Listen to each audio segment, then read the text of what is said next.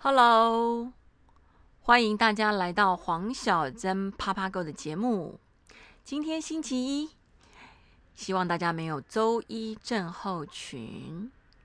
今天我们来聊聊我的助理人生之路。对，我的第二份工作是助理，业务助理。那我觉得还蛮幸运的。当时的主管可以给我这个机会，让我有机会去学习。那个时候还有另外一个助理，那那那位助理呢是从另外一家公司啊 interview 过来的。那工作的时间已经有一段时间了，所以比较有经验。那他负责带我。那刚开始的时候呢，事实上我们相处的非常好，他也蛮照顾我的。除了工作上面之外，还会跟我分享家庭的一些生活琐事。直到呢，我干了人生中工作职场中犯了一个的大忌，也是我人生中一个蛮大的挫败。就是大概半年后，我们要调薪。那调完薪之后呢？他就问我说：“哎，你调多少？”当时我真的没有想那么多，而且我觉得她是一个大姐姐，年纪又比我大这么多。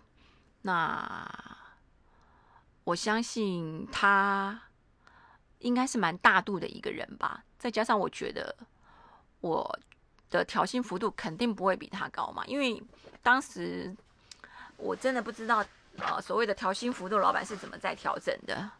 所以我就告诉他，我调了多少，当时调了大概五千五吧。事实上，事实上在那个年代，一次调五千五真的还蛮多的。因为我的 base 低呀，因为我是那个新进人员嘛，所以我的起薪起薪是比较低的，所以我的调薪幅度当然会比较高。那他的起薪是比较高的，所以他的调线。调薪的幅度当然会比较比较小一点，这是最大的差别。这是我工作好几年后才悟出的一个道理。可是我当时不懂，所以我就告诉他我调了多少。当他知道我调了多少之后，他再也不理我了。我真的感觉很下课。我刚开始不知道是因为这个因素，然后我想说，嗯，他为什么每天都过得很不开心？我还问他：“你怎么了？发生什么事了吗？你哪里不舒服吗？”他说：“没有。”他就只有来给我两个字：“没有。”然后后来我再问他有关于工作上面的任何事情，他就说：“这个你做久了就会了。”我在心里想：“我连第一次都不会，我怎么做久就会了呢？”然后我大概问了他两次之后。他给我的答案永远都是：你做久了，多做几次你就会了。我就觉得，嗯，好吧，那那我们就自己自己自立自强吧。后来是我的主管看不下去的时候，他来问我说：“我这几天跟他也觉看出了一个端倪，那他就来问我说：‘哎，你们两个怎么啦？吵架了吗？’我说没有啊。他说：‘那我怎么觉得你们俩怪怪的？’我说：“对啊，我也觉得我们俩怪怪的。”然后我的主管非常的聪明，他说：“最近刚在调薪。”他说：“你该不会告诉他你调了多少吧？”我说：“对，我有跟他讲我调了多少。”他说：“你为什么会那么蠢？你不知道薪水是个秘密吗？”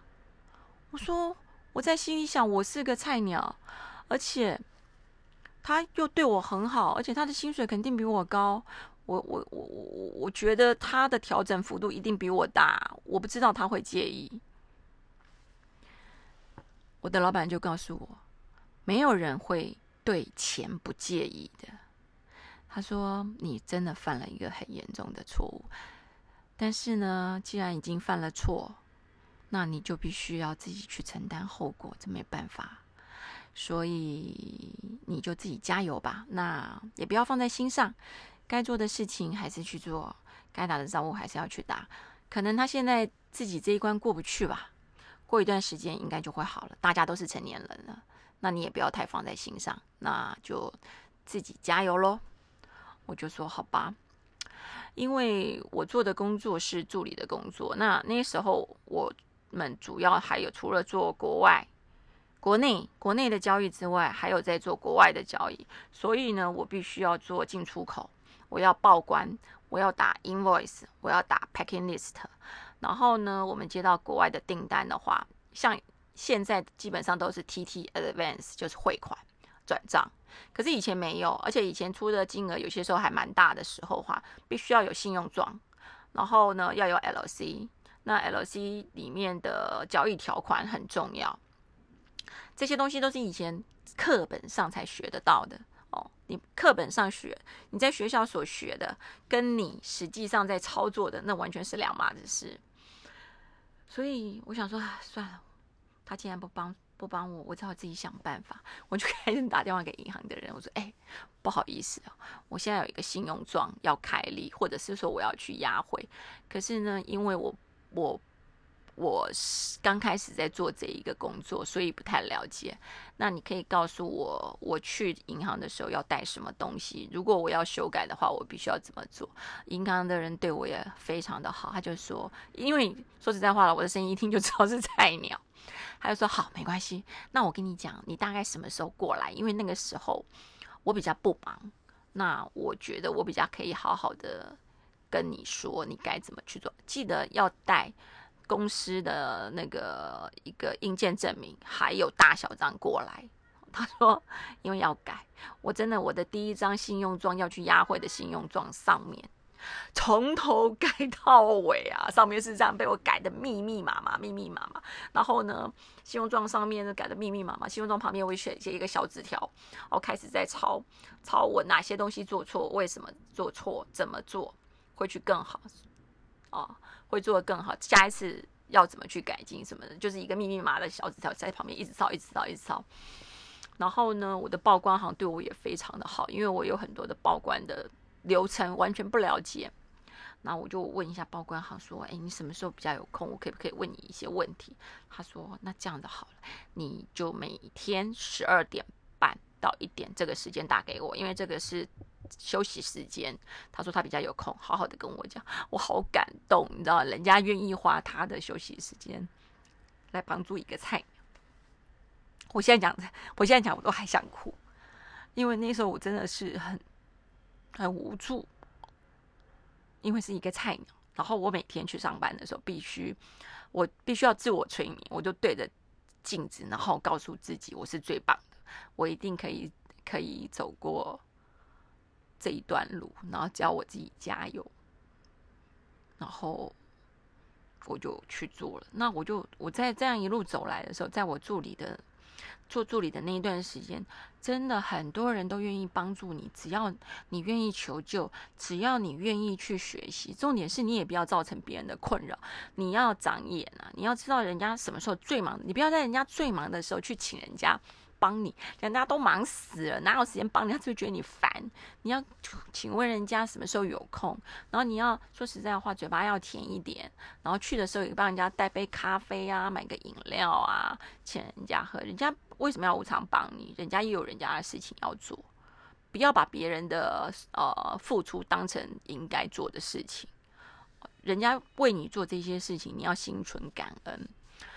然后真的过了大概哦一两个月的时间，我就可以完全上手了。然后后来我就很骄傲的跟我的业务说：“你的工作就是负责去把订单给我接回来，剩下家里的事情你都不要管。因为我助理的工作要做什么？第一个就是业务把订单接回来之后，你要负责 key 订单，你要负责出货，你要负责打发票，你要负责应收账款。好，再来就对账单。”对账单完之后，你要负责把钱收回来。钱有没有收回来？没有收回来是很严重的一件事。没有收回来，第一时间马上通知业务。哎，这已经预期一天或两天，不要觉得一天两天不重要，非常的重要哦。就要请业务去催，去这家公司看看发到底发生什么什么一回事。所以我做我的业务非常轻松。我说你的工作就是去把订单给我接回来，剩下家里的事情都不要烦。哦，那个时候业务有些时候还要出去应酬啊。哦交际啊。我以前那个时候，我打死都不会想要做业务，因为我又觉得，做业务好累哦。为什么出去说实在话，常常会被业务客户骂，而且有些时候还跟陪客户去喝酒应酬，去还要去酒店。我就他我就说为什么要？我就不懂为什么做生意要去酒店。他就说比较好谈事情。我说妈的，都黑妈妈的一片，什么都看不到，有什么好谈？他说：“哎呦，交心你懂不懂？”我说：“你干嘛跟他交心啊？你要你要的是他订单，又不是他的心。”我当时是不是很蠢？现在想想我都觉得很蠢。可是当时我真的是这么这么样的认为啊，所以啊。那个时候啊，我就我就真正的呃意识到一件事情：以前书本上所说的人性本善，那都是个屁。我我比较坚信人性本恶，人不为己，天诛地灭。但是我们不要去害人。后来的工作里面，我就是因为基于基本上的理念，就是我坚信人性本恶，所以对于我那一些不公不义的事情，我都可以一笑置之。因为你去介意没有用啊。你你介意又如何呢？别人会因为这样子而改变吗？不会，不会的话，你就觉得这是理所当然的。为什么人不为己，天诛地灭？所以有些事情你就去接受它，然后但是有些事情该反击的你还是要反击。嗯，台语有一句话叫做“能头请滚”，你不要认为说很多事情都是一笑置之就可以了。我觉得有些事情你还是要。呃，非常坚毅的去反击他。哦，这个部分我们留在后面再说。因为前几年我是菜鸟，我当然不敢，但是我也不会对于与不公不义的事情就这样这么样的忍忍让。我会说清楚，我的习惯是我会说清楚，讲明白。那在。助理的这个阶段呢，事实上，我最主要学习到一件事情，就是你必须要自立自强啊，然后去搞清楚你的现在的工作的内容，会有很多人会愿意帮助你，只要你自己愿意踏出那一步去学习。事实上，哈，乐于助人的人还是很多，每个人都会帮助那个想帮自己的人。如果你我只是在那边坐困求成。